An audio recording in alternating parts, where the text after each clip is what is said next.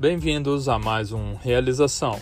Assuntos que aumentam a sua assertividade e incrementam a sua produtividade. Todas as sextas-feiras, direto do Canadá. Vamos ao episódio de hoje.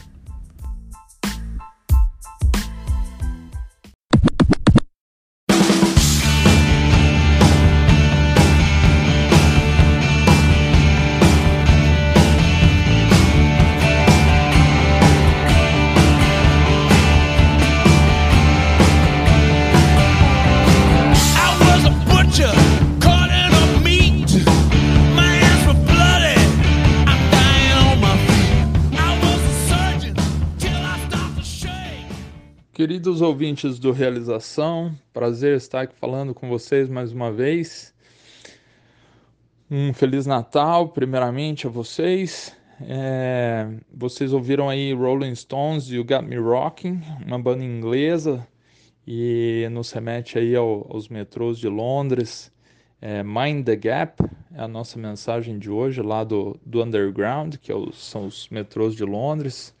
Um abraço aí para o Marcelinho, quem primeiramente nos, nos chamou a atenção aí para esse, esse fato dos metrôs.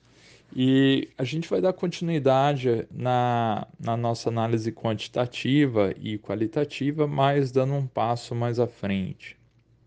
No episódio de hoje, então, a análise quantitativa, vocês lembram lá, ela permite você identificar os recursos que você tem em valores numéricos, né? Quanto dinheiro, quanto tempo, qual a distância, quantos clientes, qual o seu estoque. E no final, você vai ter um gráfico é, dessas informações. E na análise qualitativa, você vai fazer um juízo de valor sobre o gráfico, um desenho da situação.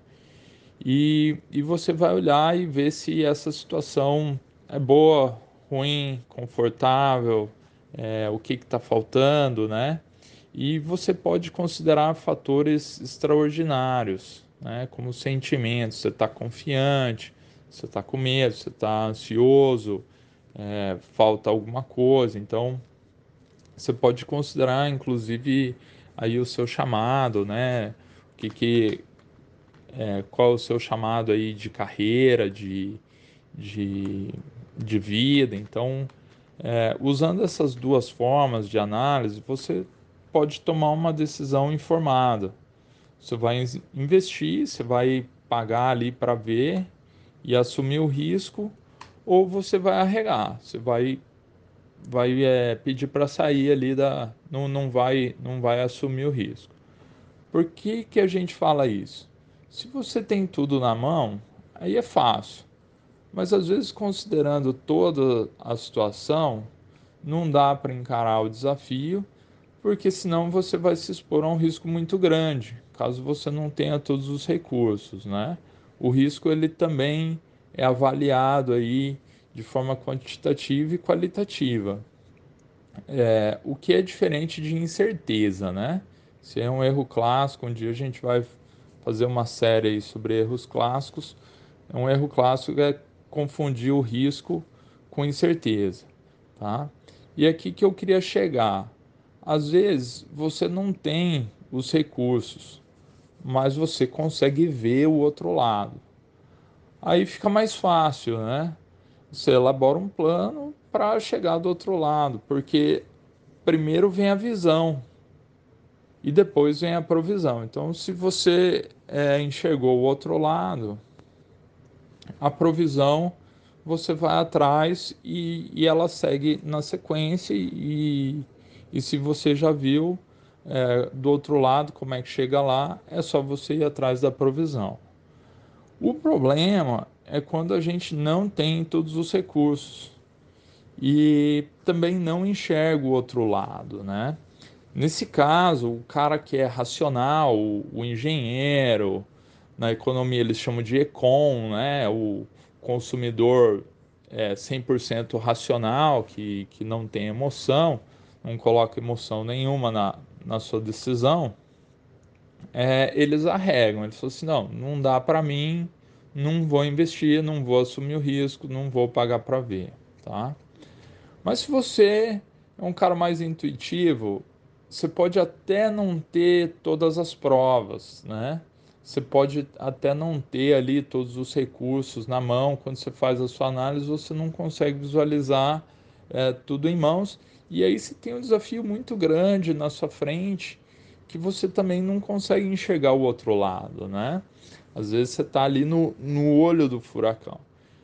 Mas você tem uma, uma firme convicção, né? que nem o, o Deltan Dallagnol lá da Lava Jato. A gente não tem todas as provas, mas a gente tem uma firme convicção. Então isso significa que você tem fé, né? Você acredita que, que vai dar certo por algum motivo maior e, e a soma de todos os fatores te levou a acreditar, é, gerou em você uma convicção que vai dar certo, né? até porque a fé ela é baseada na razão, né? É, quem diz o contrário não sabe o que está falando, né? Fé é diferente de fideísmo, que é uma fé cega, né? A gente está falando aqui de você olhar é, para todos os recursos, não ver os recursos, não ver o outro lado, mas você tem um, uma convicção, alguma coisa ali nas entrelinhas, subjetiva, é, te leva a crer que vai dar certo, né?